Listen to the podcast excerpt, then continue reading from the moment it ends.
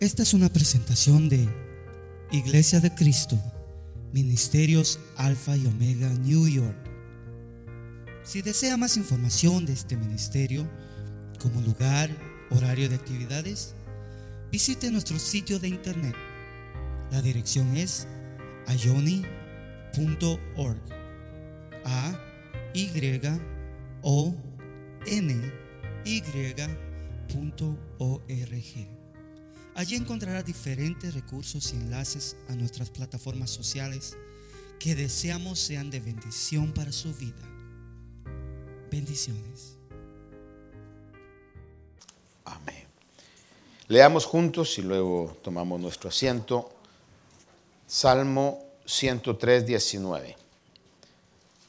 Léalo conmigo. Dice, el Señor ha establecido su trono en los cielos y su reino domina sobre todo. Quizá otras versiones dirán Jehová. La versión que leo, que es la de las Américas, traduce el Señor. La traducción lenguaje actual traduce mi Dios es el rey del cielo, es el dueño de todo lo que existe. Y la American Standard Version dice, Jehová had established his throne in the heavens, and his kingdom ruleth over all. Amén. Tome su asiento, por favor, hermanos.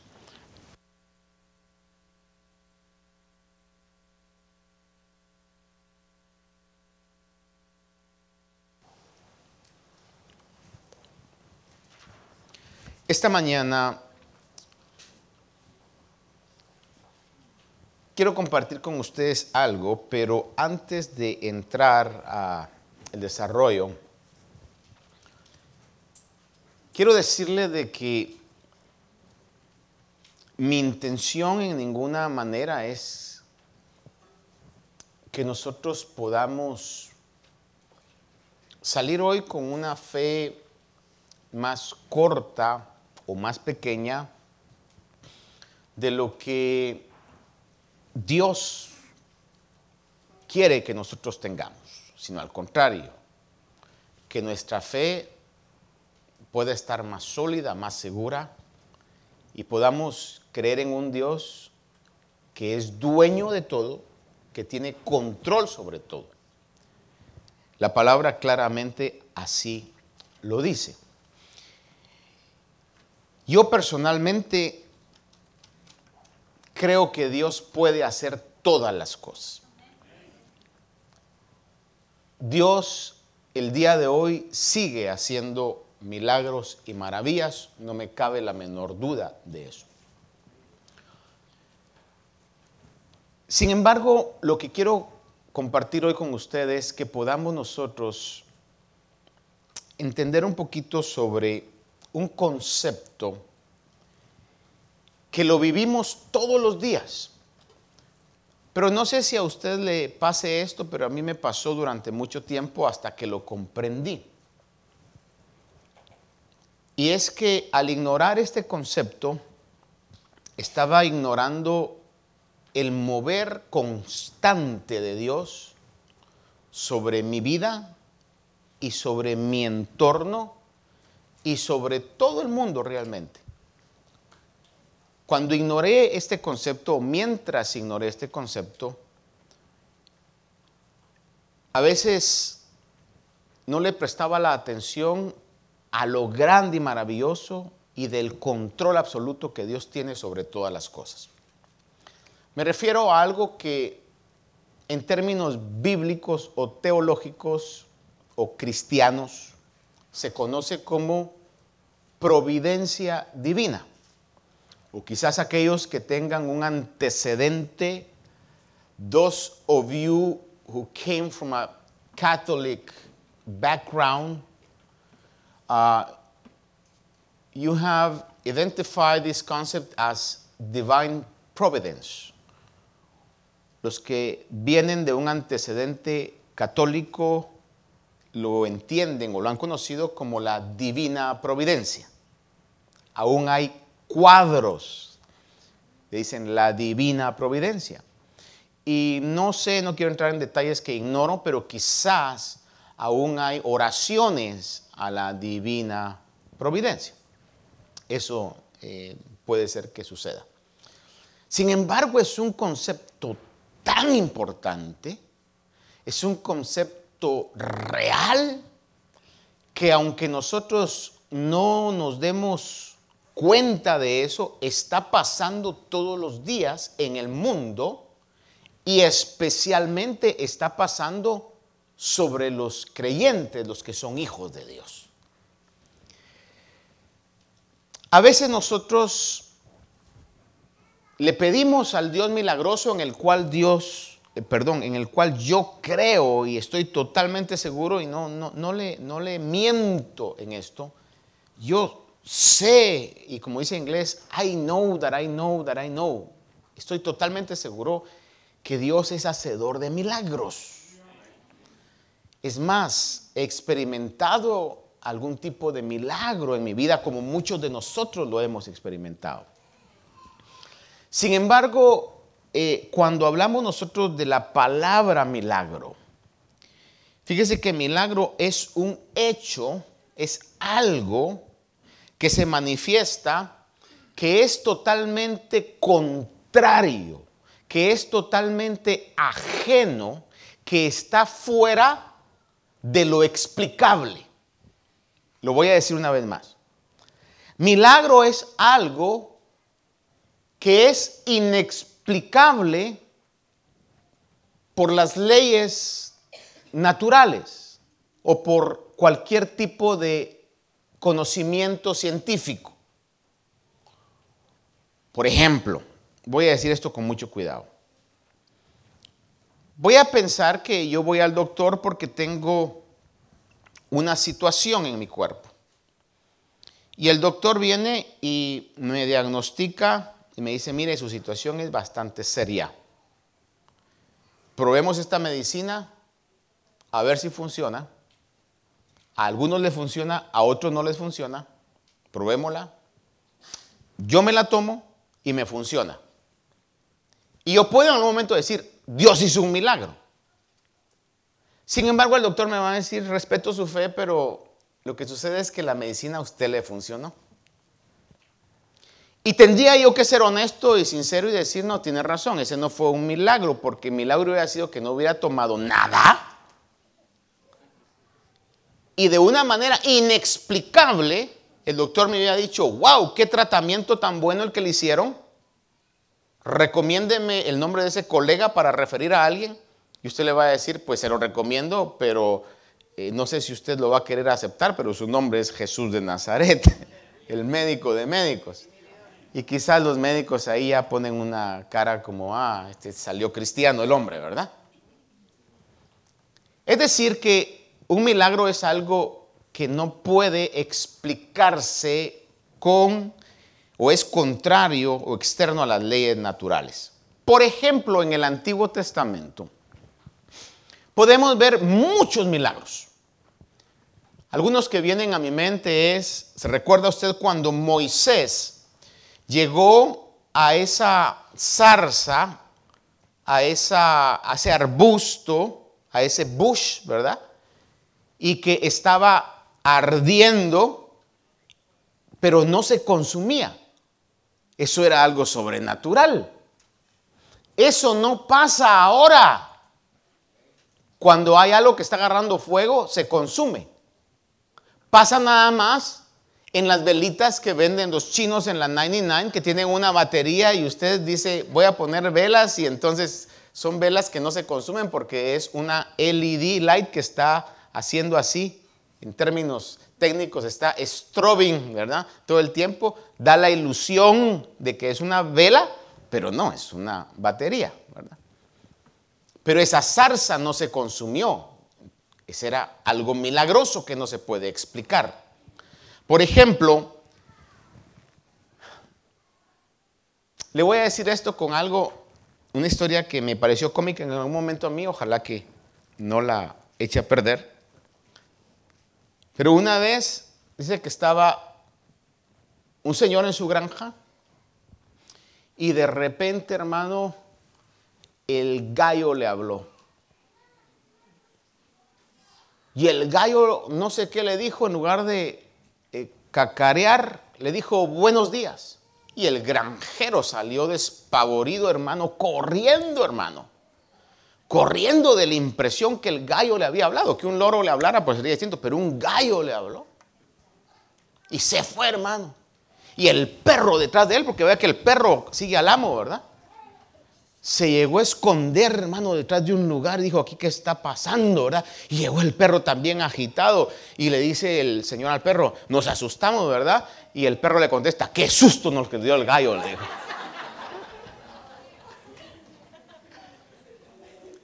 Pero bíblicamente, ¿qué haría usted si una asna le hablara? Una asna, un burro, un donkey que le hablara y le dijera, como le dijo a Balaam, ¿por qué me pegas? Era una asna de alta educación. ¿Por qué me pegas?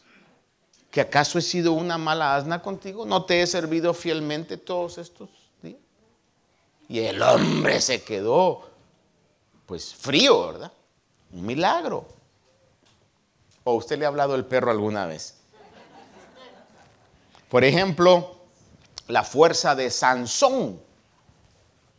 Y no crea que Sansón era el Arnold Schwarzenegger del pasado. Y el señor Arnold pues no, no iba a poder hacer lo que Sansón hacía, hermano que con una quijada de asno mataba a miles, hermano, que se cargaba las puertas de la ciudad, que no eran puertas como las que están aquí en el edificio, eran, hermano, cosas que eran totalmente sobrenatural. Y el tipo, a mi parecer, no ha de haber sido así fornido, ha de haber sido un fulano común y corriente, pues. Pero era un milagro su fuerza. O por ejemplo, cuando Elías, ¿se recuerda usted que llegó con una viuda en la ciudad de Sarepta? Y le dijo, el aceite y la harina no van a escasear. Y salía aceite y salía harina y salía aceite y salía harina hasta que terminó de pagar sus deudas. Hermano, ese era un milagro. O sea, el, harina y el aceite no, no se acabaron.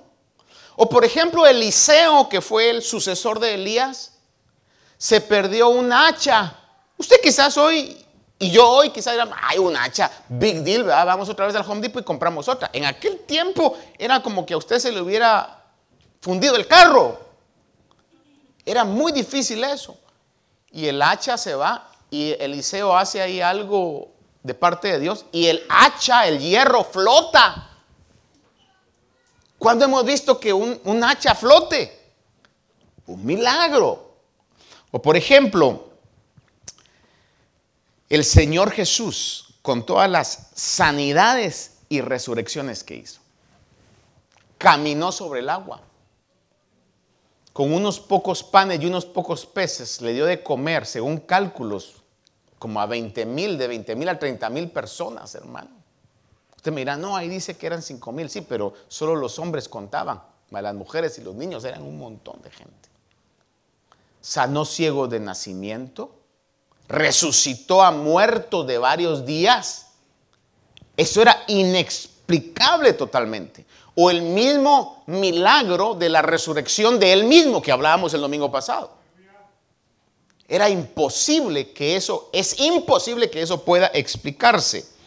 Y continúa el Dios milagroso no solamente en el Antiguo Testamento, sino en el Nuevo Testamento podemos ver a los apóstoles Pedro, eh, Pablo, los demás apóstoles que están en el relato, haciendo hechos milagrosos, sanando cojos, resucitando muertos, haciendo cosas totalmente extraordinarias en la vida de ellos, que no podían explicarse.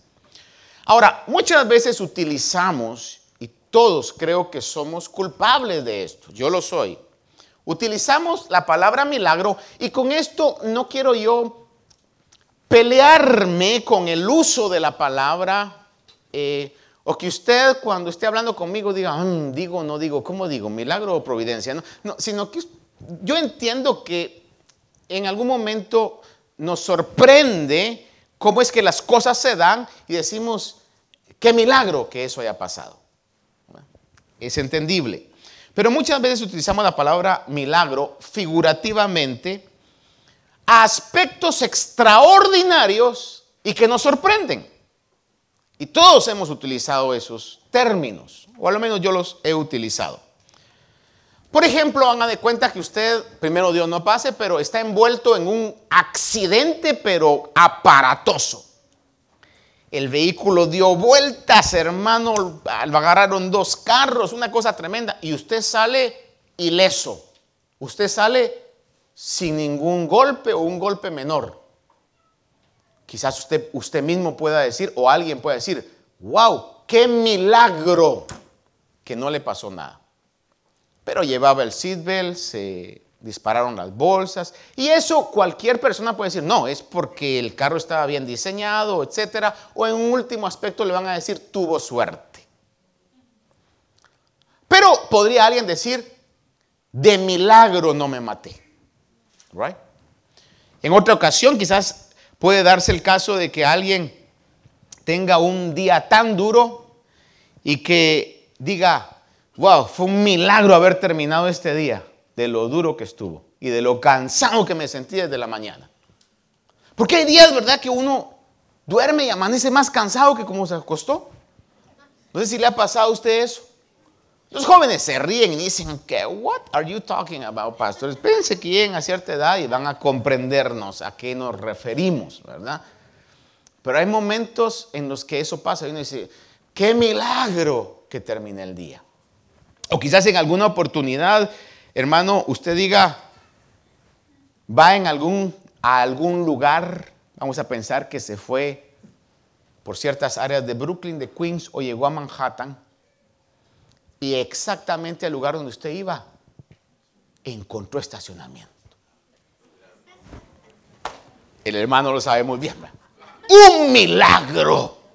Pasó un milagro, porque hay lugares donde encontrar estacionamiento, hermano, usted pasa dos horas dando vueltas y no lo encuentra. ¿verdad? Por eso ese, ese problema no lo tiene en la iglesia. Aquí hay mucho estacionamiento, así que venga, hermano. O quizás en otra ocasión usted pueda decir y le pueda decir a alguna persona, qué milagro que se dejó ver. ¿No ha oído usted? Dice, dichosos los ojos que lo ven, pero dice, qué milagro que se dejó ver, ¿verdad? Y son expresiones que continuamente utilizamos nosotros, pero necesariamente no son milagros, porque lo milagro es algo que no se puede explicar de ninguna manera. Por ejemplo, muchos tienen debates sobre la creación, que si fue un día de 24 horas, que si fueron periodos grandes de tiempo. Mire, yo a eso no mucho me meto porque como no estuve ahí, voy a debatir y voy a creer y están unos eh, en este punto correctos, luego la balanza se inclina acá. Lo que sí yo le puedo decir, y aquí donde yo creo es que fue un milagro. Dios dijo, sea la luz, habló y la luz fue hecha. Dios dijo, hagan que los animales eh, se crearan y se crearon. Formó al hombre del polvo, le sopló aliento y el hombre vino a ser un alma viviente. Separó, hermano, las aguas de las... Milagro, ¿verdad? Y a eso yo me inclino. Y me inclino también a creer que eran días de 24 horas. Pero bueno, eso ya es asunto de otra situación. Ahora, la mayoría de cosas que parecen o son extraordinarias, no digamos parecen, que son extraordinarias, la mayoría de cosas que nos parecen extraordinarias no son milagros, ya que de una u otra forma son explicables y no salen del contexto de las leyes naturales. O sea, cualquier persona podría decirle, no, déjeme explicarle qué fue lo que aquí pasó. Y va a hacer sentido quizás lo que ellos digan. Sin embargo, y aquí es donde yo quiero que usted eh, no vaya a hacer conclusiones de lo que le quiero decir hoy, o conclusiones equivocadas. Sin embargo, esas situaciones, aunque no sean milagros, por así decirlo, sí son manifestaciones del poder de Dios. Es decir, esas cosas que no son milagros, no dejan de ser controladas por Dios, aunque no sean exactamente milagros. Y esas situaciones muchas veces son la manifestación de la providencia de Dios. Manifestaciones de la providencia de Dios o del cuidado constante de Dios. Y día a día nosotros vivimos esas manifestaciones. Por ejemplo, le voy a decir rápidamente dos cositas que en la iglesia nosotros vivimos. Cuando necesitábamos encontrar, ayer estábamos en una reunión y estábamos en un ambiente, en una sala que más o menos era el espacio del lugar donde nosotros comenzamos, allá en Hampstead. Cuando mi esposo y yo venimos, que obviamente ya desde esta edad, digo yo que veníamos jóvenes, en ese tiempo no creí que era tan joven, pero yo tenía 29 años, ella tenía 35 en esa época. No, ella tenía como, como 18 tenía. Es broma lo de 35, no le va a decir usted. Pero veníamos, hermano, eh, no teníamos, la verdad, idea de dónde el Señor quería que comenzáramos. Conocimos a una persona que nos dijo, fíjense que yo conozco a alguien, dice que tiene una oficina acá y de repente, era una oficina de Medicaid y de repente quiera rentarla unos dos días. Pero en nuestro presupuesto lo más que nosotros podíamos pagar eran 300 dólares. Y en Hampton, yo no conocía nada, hermano, ahí manejando, hermano, por un, un carro que me lo habían hecho trueque por una lavadora. Trueque para usted que ha nacido aquí es exchange. Un trading. I gave the washer and they gave me the car. Usted diga, wow, qué buen negocio. Ah, es que usted no vio el carro. El punto es de que estamos así, le decimos a la hermana, el nombre de, ella es Carlota, creo que todavía está con vida la hermana. Y, la hermana, hermana Carlota dijo, miren, yo conozco a, una persona, dice, pero el punto es que yo no sé ni el número de teléfono, de repente la veo yo, de repente la mira, hermana, sería bueno, va, y va manejando por Hampton, y de repente dice, pare, pare, Martín, me dijo, ahí está yo bien podría haber dicho, es un milagro. Pero es algo explicable. Sin embargo, en la providencia de Dios, le puso a esta señora que fuera a lavar ese día, mientras a mí me puso que pasara por ciertos lugares, para coincidentemente pasar cuando ella estaba saliendo de la Londres. Cualquiera puede decir es un milagro, pero es la providencia de Dios. ¿Sí me explico? Espero estar dándome a entender. Por ejemplo, Fíjese de que un día, cuando todavía teníamos activo el centro de ayuda allá en Guatemala, cuando estaban los hermanos Ramírez allá, ah, la primera, una de las veces que fuimos nosotros, me recuerdo, hermano, es que era terrible, porque la primera vez que fuimos, que la hermana fue a ubicarse allá, obviamente estaba llevando todas sus pertenencias, entonces nosotros llevábamos poquito de lo nuestro y en las maletas que yo llevaba, eh, eran de ella, pues, ¿verdad? Y cuando pasamos en la aduana, entonces estaban siempre nuestros paisanos, que usted los conoce, no sé si será igual en otros lugares. Pero dice, ¿qué lleva ahí? No, pues ropa, ¿verdad? Porque sabe que no puede entrar usted eh, artículos que no sean suyos porque tenemos que pagar 30%. No, pues es mío, tengo derecho a dos maletas. ¿Se las podemos abrir? Ábralas, le dije yo. El punto es que iba ropa femenina, hermano. Y entonces cuando comienza a sacar todo, porque hasta así son de desvergonzado, me decía, ¿esto es suyo? Digo, pues sí. Pues en ese momento era mío, ¿verdad? Entonces, en otra oportunidad que tuvimos que ir, que llevábamos cosas para niños y cuestiones así, íbamos ya incómodos, hermano. Ay, ojalá que no nos toquen esto. Usted sabe que hay un semáforo, ¿verdad? Si le toca verde, pasa, si le toca rojo, ya se fregó. Entonces mi esposa, que es una mujer de fe, iba en todo el avión, Padre Santo, que nos toque verde, que nos toque verde, que nos toque verde, que nos toque verde. Llegamos al aeropuerto con las maletas, ay, mira, ¿con quién nos vamos?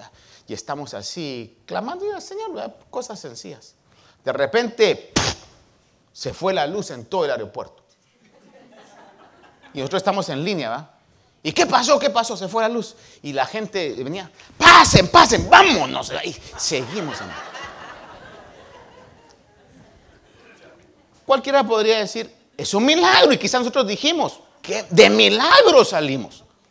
Pero el electricista hubiera podido decir, no, fue este ayudante que metió el, el desarmador en un lugar equivocado y se tronó todo. Sea como sea, es la providencia de Dios. Es lo que yo quiero que usted y yo podamos estar en la misma página. La providencia de Dios la vemos constantemente. La vemos constantemente en aspectos que yo sé que si le diera el tiempo a todos ustedes, todos dirían, yo también, pastor, viví una cosa similar. Estoy seguro que Dios lo ha cuidado y ha hecho cosas sobrenaturales sobre su vida de esa manera. Entonces, esa es la providencia de Dios. Ahora, ¿qué es la providencia divina? La providencia divina o la providencia de Dios o el cuidado de Dios es el control y gobierno que Dios tiene por medio de sus únicos y exclusivos atributos que solo Dios tiene. Su sabiduría, su omnisciencia, su omnipresencia, su todopoderío, todo lo que nosotros conocemos como los atributos de Dios. Es el control y el gobierno que Dios tiene por sus atributos, sobre las circunstancias y sobre todo el universo.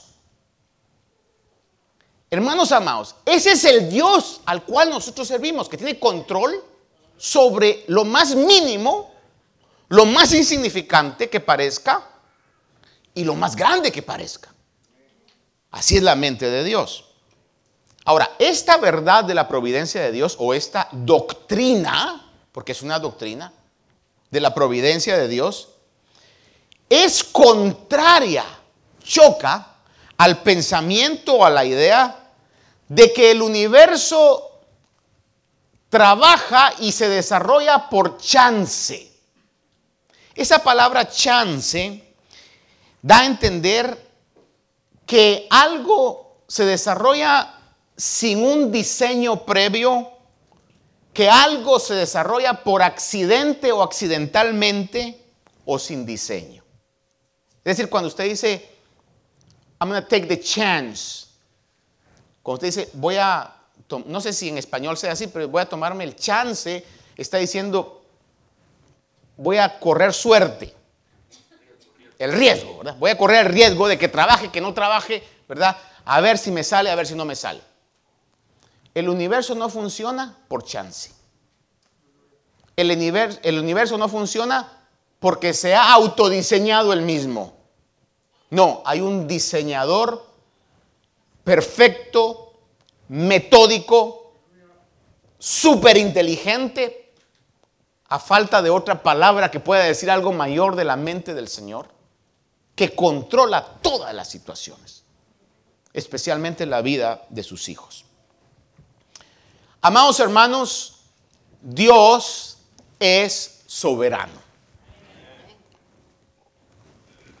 Por eso el pasaje que leí hoy en el Salmo 103 dice, el Señor ha establecido su trono en los cielos y su reino domina sobre todo. Su reino domina sobre todo. Ahora, Dios es soberano sobre qué? es soberano sobre el universo.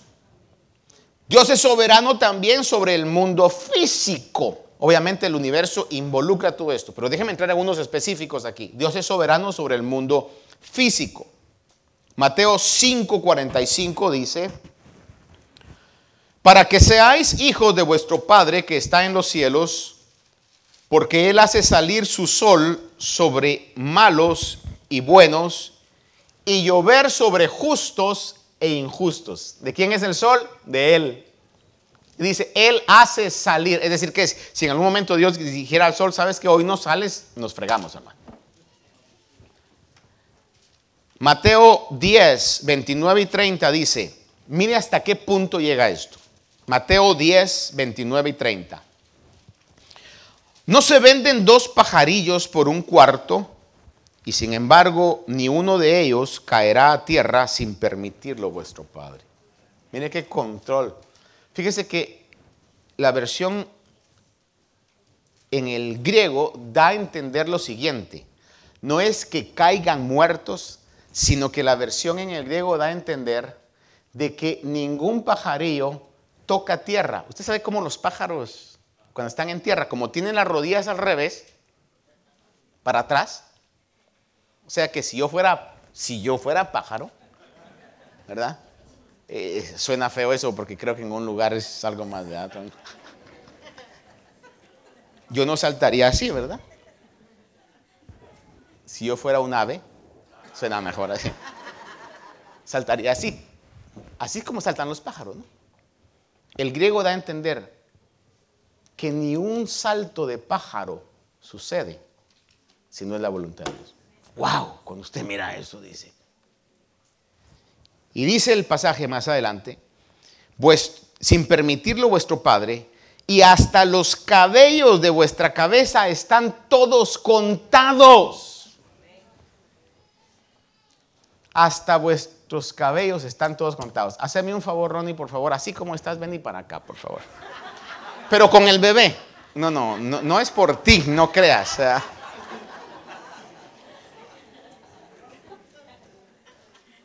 Pero hoy que lo vi despierto a este hermoso bebé, imagínense que todos los cabellos de esta criatura preciosa están contados. Los de Ron y los míos, más fácil. Pero los de aquel hermano, y la palabra dice, y no le estoy inventando algo, que todos sus cabellos están contados. Gracias, Ronnie. Imagínense eso, cuando le veo el pelo digo yo, qué envidia. Es lo que la palabra de Dios dice, ni un salto de un pajarito, ni los cabellos de vuestra cabeza. Dice que todos están contados. Entonces, ese conocimiento lo deja uno, discúlpenme la expresión, hay una palabra que se llama estupefacto. En inglés ustedes la conocen como flabbergasted. En el lenguaje de mi pueblo, boca abierta. Eso es. Uno se queda boquiabierto, hermano. Así de control tiene Dios sobre todas las situaciones. Por eso tome un segundo y dígale a alguien a la, a par suya, hermano, tranquilo, Dios está en control de su vida, dígale. Dios está en control de su vida. God is taking care of every little situation. Dios es soberano sobre los asuntos de las naciones. Salmo 66, 7 dice, Él domina con su poder para siempre, sus ojos velan sobre las naciones, no se enaltecen o no se enaltezcan los rebeldes. Dice que sus ojos velan sobre las naciones. También tiene control sobre el destino humano. Daniel 2.21 en la parte primera dice, Él, hablando de Dios, Él es quien cambia los tiempos y las edades, quien quita reyes y pone reyes. Cuando uno lee estos pasajes, a veces uno dice, voto, no voto, será... Pero al final es un deber civil, ¿verdad? Uno lo tiene que hacer, ¿verdad? Pero al final, hermanos, está el presidente que está porque Dios quiso que estuviera. Dice la Biblia, Dios pone y Dios quita reyes. Dios tiene control sobre toda situación. Es soberano sobre el destino humano. Lucas 1.52 recalca esto que estamos hablando. Dice, ha quitado a los poderosos de sus tronos y ha exaltado a los humildes. Es Dios el que mueve esas situaciones. Y esto es muy importante que lo recalquemos. Es soberano sobre la protección de los que son de Él. Soberano es que tiene un control total y absoluto por medio de sus atributos, por medio de su poder sobrenatural, por medio de su omnisciencia, por medio de su omnipresencia, por medio de todos sus atributos. Dios es soberano sobre la protección de los suyos. Salmo 4.8 mi mamá me acostaba con este salmo, decía, en paz me acostaré y así mismo dormiré, porque solo tú, Señor, me haces habitar seguro, me haces descansar confiado. Hermano Marlon nos daba una predicación hace, ¿qué fue? Dos domingos acerca de la paz, hermano. Qué importante es tener paz. En el mundo tendréis aflicción, pero confiad, porque el Señor nos da una paz que sobrepasa, dice, todo entendimiento. Dios es soberano sobre la protección de los suyos. Salmo 91, 11, yo creo que todo el Salmo 91 usted se lo sabe, pero déjeme nada más citar este versículo 11, dice, pues Él, hablando de Dios, pues Él dará órdenes a sus ángeles acerca de ti para que te guarden en todos sus caminos. No nada más que te guarden cuando vas a la iglesia, que te guarden en todos sus caminos. O sea, un control total y absoluto que Dios manifiesta. A través de su providencia o a través de su intervención, Dios cumple su voluntad y desarrolla sus propósitos. Los propósitos de Dios nadie los puede cambiar. Si Él levanta la mano, ¿quién le va a decir no la levantes? Lo que Él determina hacer, amados hermanos, lo va a hacer. Job, creo que todos nosotros estamos bastante familiarizados con la historia de Job. Después de que pasa ese terrible proceso que Job pasó, en el capítulo 42, verso 2, Job dice esto, yo sé que tú puedes hacer todas las cosas. Le repito eso. Job dice, yo sé que tú puedes hacer todas las cosas y que ningún propósito tuyo puede ser estorbado. Ahora yo le, yo le pediría hoy que usted y yo como congregación en un quórum, en un en unísono podamos decir lo mismo como Job lo dijo. ¿Cuántos pudieran unirse conmigo y decir en voz alta, yo sé que tú puedes hacer todas las cosas y que ningún propósito tuyo puede ser estorbado?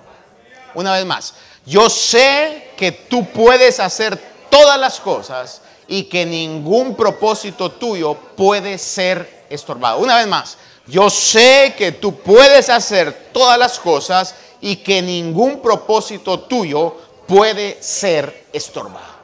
¿Cuántos creemos realmente esa palabra? Es lo que la palabra dice. Démosle al Señor un aplauso hoy. Amén. Job tuvo que pasar un proceso difícil. Yo sé que en la vida van a venir procesos difíciles y quizás algunos de ustedes hoy estén pasando algún proceso difícil. Pero quizás será difícil pensar que sea tan comparable como a Job. Pero en medio de ese, cuando pasó ese proceso, Job dice eso. Ahora, fíjese usted que las leyes de la naturaleza, todo lo que gobierna las leyes de la naturaleza, la ley de la gravedad y todas las leyes explicables científicamente, no son más que el trabajo de Dios en el universo. Dios está trabajando en el universo por medio de su providencia. Hebreos 1.3 dice, hablando de Jesús, en la primera parte de este pasaje dice, Él es el resplandor de su gloria y la expresión exacta de su naturaleza y sostiene todas las cosas por la palabra de su poder. Oiga esto. Dios sostiene todas las cosas por la palabra de su poder. Hoy los científicos están llegando a experimentar sobre algo que se conoce con el nombre de fusión atómica. ¿Qué es lo que eso hace? Viene desde cuando Albert Einstein hizo la, fórmula de la descomposición del átomo, ¿no? EMC2. Pero hoy lo que están haciendo es tratando de crear esa energía atómica, haciendo fusiones atómicas de átomos. Cuando decimos atómicas es de átomos de algo que no se puede ver con el ojo, with the naked eye, you can't see atoms pero con instrumentos, telescopios o pero microscopios eh, de alta resolución, láseres, digitales, pueden ver eso. Hermanos, eh, y llegan a darse cuenta de que aún detrás de los protones, de los neutrones, de los electrones, se dan cuenta que hay uniones mucho más pequeñas de energía dentro de eso. De que si eso se separa, causa caos, causa debacles nucleares, un pequeño átomo. Y lo que los científicos han llegado a decir es que hay un factor X, the X factor, que no es el show de televisión, ¿verdad? Sino que es the X factor, dicen, algo que no se puede explicar. Yo me atrevería a decir que es lo que la palabra que dice. Dice que es Jesús que sostiene todas las cosas por la palabra de su poder. El mar no se sale de donde se sale, solamente cuando Dios lo permite, por la palabra de Dios. Hechos 17, 28 dice en la parte primera, porque en Él, hablando de Dios, porque en Él vivimos, nos movemos y existimos. Vea eso. En Él vivimos, nos movemos y existimos. Control absoluto, total, divino, providencial de Dios.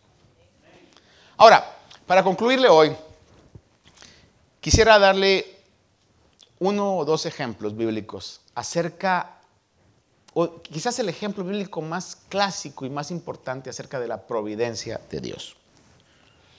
Aquellos de nosotros que estuvimos asistiendo a clases de niños o de escuela dominical, quizás eh, nos vamos a identificar más con esta historia, que se encuentra en el libro de Génesis, entre los capítulos 30 y pico al 50, por ahí está. Tiene la historia de Jacob, pero no meramente la historia de Jacob, sino la historia de los hijos de Jacob. Jacob tiene 12 hijos, pero tuvo dos con Rebeca o, Raquel fue. Raquel, ¿verdad? Es que R y R se confunden ya. Con Raquel y fueron José y Benjamín.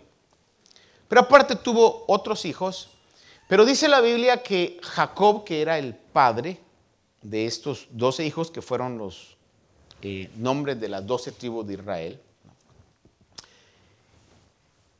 Jacob quería por sobre todos a José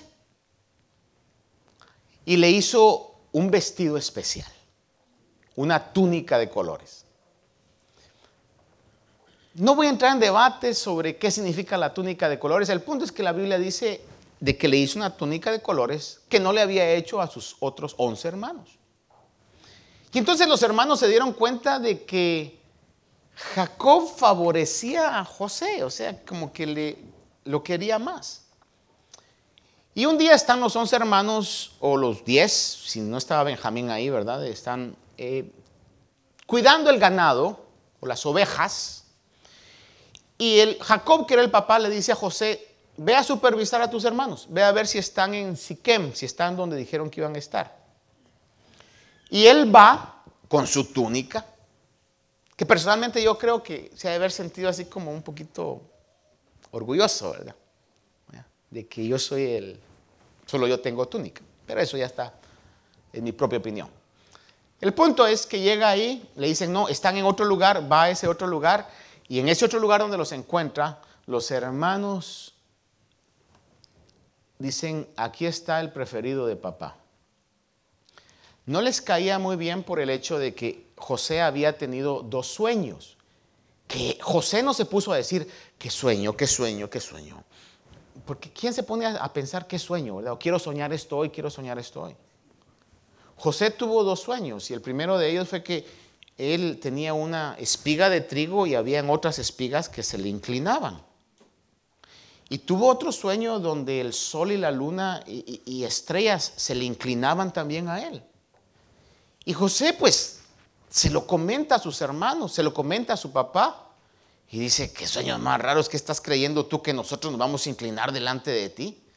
Obviamente, quizás el papá como lo quería, pues no lo tomó de una manera tan mala, pero los hermanos han de haber dicho, a este se le subió, se le subió la túnica.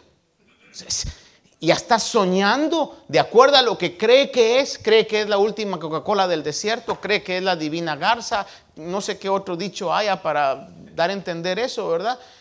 Entonces dice, este se cree. Entonces les da rabia, o sea, al punto que me atrevo a decir que ya les caía mal su hermano. Y cuando en esa ocasión encuentran que está lejos de papi, está solo y con su túnica, dicen, hoy sí, a mí no me importa cómo voy a hacer, pero ah, hasta aquí llegó José. Y traman, oiga esto, matarlo a su hermano. O medio hermano podríamos decir. Traman matarlo. Pero intercede, eh, Rubén creo que intercede el hijo mayor y dice, no lo maten, ¿para qué van a llenar sus manos de sangre? Mejor métanlo en, un pozo, el pozo estaba seco y lo tenían ahí mientras Rubén se fue a otro lugar para quizás ver cómo podía hacer para que no mataran a José.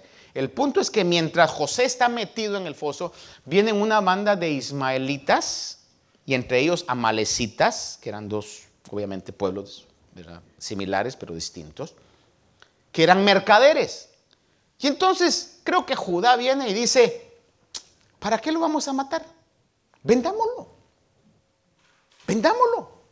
Hagamos algo. Dividimos después lo que nos hayan dado y en lugar de matarlo, ¿qué vamos a sacar con matarlo? Y entonces lo venden. Mataron un cabrito, metieron la túnica en la sangre del cabrito y le llegaron al papá a decir, ¿sabes qué? Tu hijo, porque si usted lee en Génesis va a decir, tu hijo José, lo mataron las bestias. Y obviamente se quebrantó el corazón de, de Jacob porque amaba a José. Ahora yo creo que se ponga por un momento en los zapatos de José. ¿Cómo se sentirá uno? Mi propia familia. Y vaya que no me mataron porque lo que querían es matarme. Pero me vendieron estos desventurados. Y ahí está, hermano, y lo venden a Egipto. Y cuando llega José, imagino qué haber pasado, cómo se debe haber sentido la autoestima de este muchacho. Llega a Egipto y los amalecitas lo venden a un señor de nombre Potifar, por si alguien anda buscando un nombre para sus hijos, ahí hay una buena elección, que era un hombre de mucha plata, de mucho dinero. Potifar was part of the 1% of high society. Potifar era parte del 1%. Lo compra y tenía una casa grande, sin duda ahí corría sus negocios. Y entonces, repetidas veces, repetidas veces, cuando usted lee el relato, va a encontrar que dice, y Dios estaba con él. Ah, pero llegue usted a decirle a José, cuando iba en la carreta, hermano, a Egipto, tranquilo Josecito, Dios está contigo. Y le he dicho, ah, Easy to say, le hubiera dicho José. Eso lo dices tú porque a ti no te vendieron tus hermanos. Eso lo dices tú porque estás viendo desde afuera. Ah, es fácil decirlo. Pero ¿y ahora? ¿Qué va a pasar a mí? Y cuando llega con Potifar, como Dios estaba con él, en la providencia, porque no se lo vendieron a otro, se lo vendieron a Potifar. Potifar lo... Y dice la Biblia que José era de gallarda figura. Algo así como Felipe, hermano.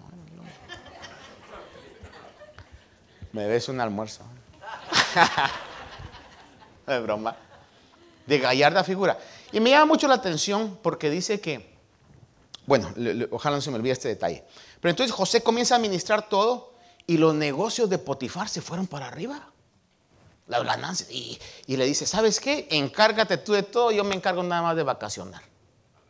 Cuando llamaban a Potifar decían, no, anda por las Bermudas, hoy anda por allá por la Patagonia, hoy y José era el que se encargaba de todo. Pero la señora se quedó en casa. Y entonces, la señora, fíjese que me da mucho el detalle, porque la señora pues le echó el ojo a José, ¿verdad? Entonces dijo, está guapo el muchacho, ¿verdad? Ratón tierno para gata vieja, dijo la señora.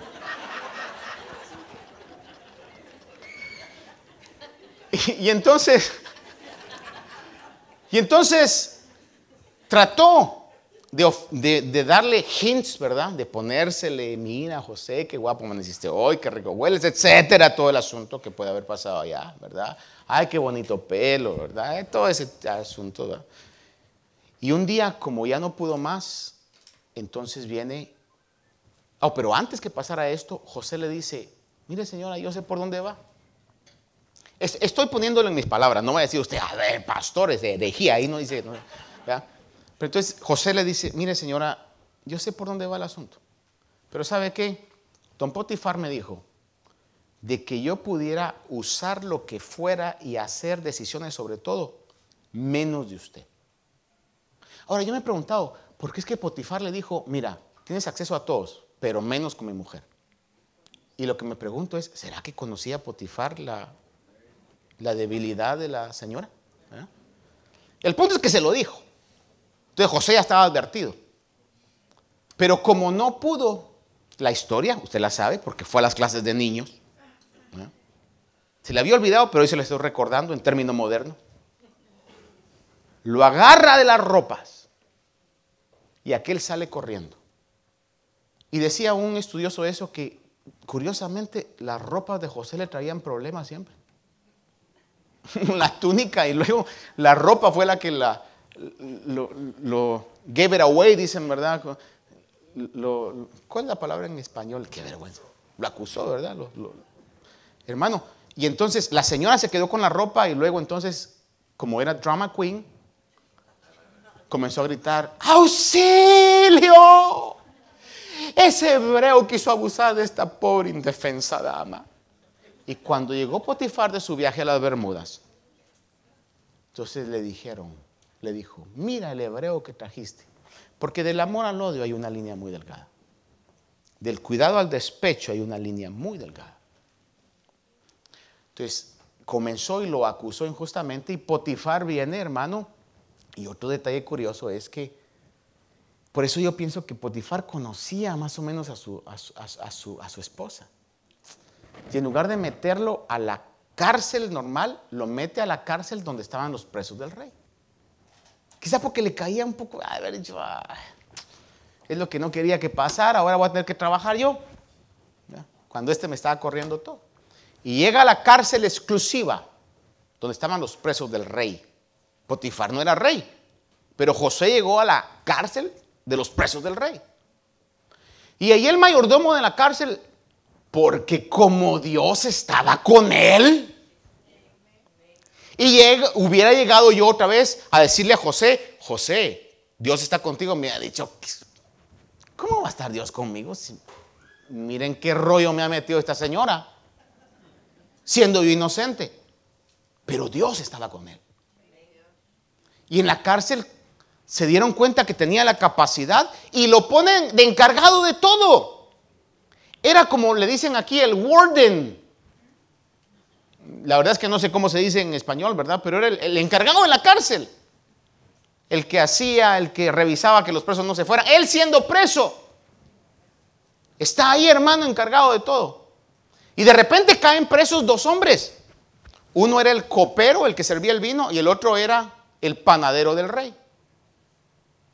Y pasado cierto tiempo, entonces estos tienen un sueño cada uno el copero sueña una viña y que salían tres ramas o tres sarmientos y que él estripaba las uvas en la copa del rey.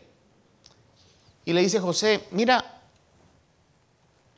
ese sueño lo que quiere decir es que de aquí a tres días te van a devolver tu trabajo y vas a volver a ser el copero del rey. Entonces, cuando el panadero oye eso, dice, ah, qué bonito. Y le dice, José, José, José, yo también soñé. Fíjate que yo soñé que habían tres cestas sobre mi cabeza y las aves del cielo comían de una de ellas. Y le dice, mira, es similar el sueño, con una pequeña variante. También dentro de tres días el rey te va a mandar a llamar, pero te va a cortar la cara, pero te va a ahorcar. O sea, aquel le devolvieron su trabajo, pero a vos te van a matar. Y exactamente así pasó.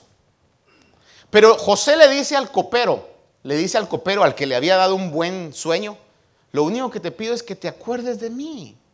Dame un, un buen reporte con el rey, por favor, porque yo aquí estoy injustamente. Y el copero sin duda le dijo, no te preocupes, si esto se cumple, no tengas pena.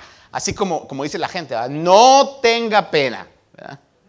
Así como cuando llamó a alguien, a alguien aquí en Estados Unidos y le dijo, mire, yo me quiero ir para allá, véngase, no tenga pena que aquí yo me encargo de usted. Y cuando llegó, hermano, no le contestaba el teléfono, se escondía, hasta se cambió de estado con tal de no verlo. Pero bueno, entonces el, el, el copero se olvidó. Cuando ya estaba en toda la cuestión y se vio, hermano, se olvidó. Hasta que el rey tiene un sueño.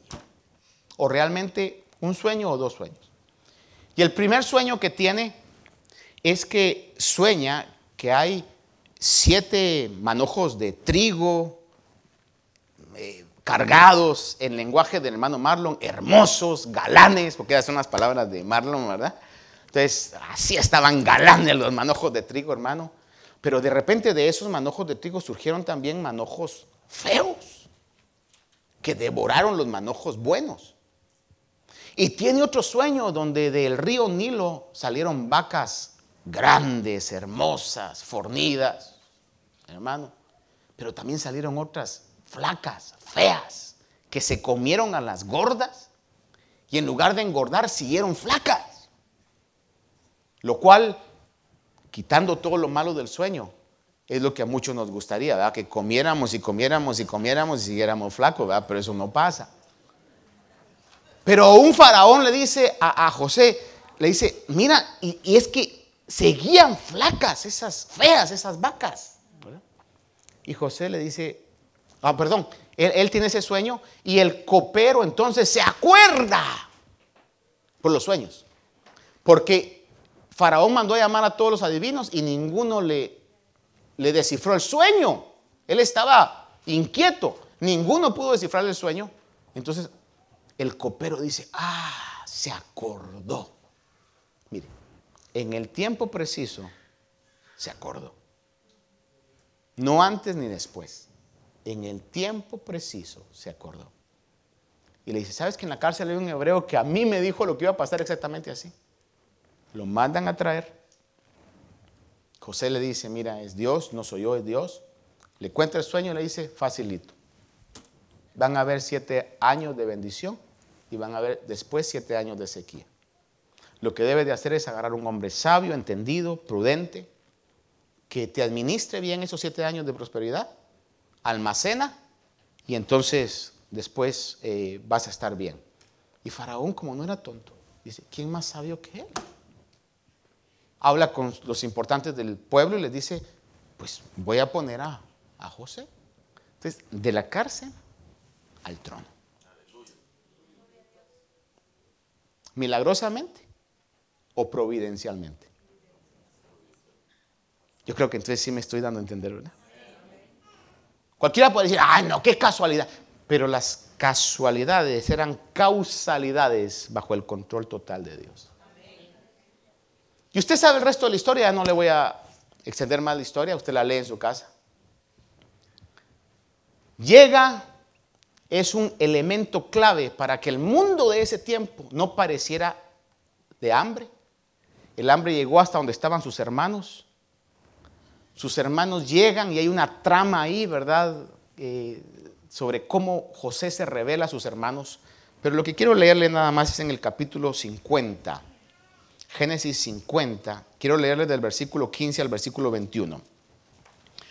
Dice, después de que Jacob había muerto y los hermanos dijeron, ahora que murió mi padre, José se va a vengar. Eso era lo que los hermanos estaban en mente. Ahora que mi padre ha muerto, porque Jacob se trasladó a Egipto y luego pues falleció ya, ¿verdad? Pero falleció con gozo, con alegría, porque vio lo que Dios había hecho con José. Pero cuando los hermanos vieron que su padre había muerto, entonces estaban con temor y dijeron, ahora él nos va, se va a vengar de lo que le hicimos. Pero en el capítulo 50 de Génesis, verso 15 al 21 dice, al ver los hermanos de José que su padre había muerto, dijeron, quizá José guarde rencor contra nosotros y de cierto nos devuelva todo el mal que le hicimos. Entonces enviaron un mensaje a José diciendo, tu padre mandó a decir antes de morir, así diréis a José, te ruego que perdones la maldad de tus hermanos y su pecado, porque ellos te trataron mal. Y ahora te rogamos que perdones la maldad de los siervos del Dios de tu Padre. Y José lloró cuando le hablaron. Entonces sus hermanos vinieron también y se postraron delante de él y dijeron, He aquí somos tus siervos. Pero José les dijo, No temáis, ¿acaso estoy yo en lugar de Dios? Y oiga esta frase, vosotros pensasteis hacerme mal, pero Dios lo tornó en bien para que sucediera como vemos hoy y se preservara la vida de mucha gente. Ahora pues no temáis, yo proveeré para vosotros, para vuestros hijos, y los consoló y les habló cariñosamente. La frase clave es, vosotros pensasteis hacerme mal, pero Dios, en su providencia, hizo que todo lo que parecía malo se tornara para el propósito de Dios, porque sus propósitos nadie los puede frenar.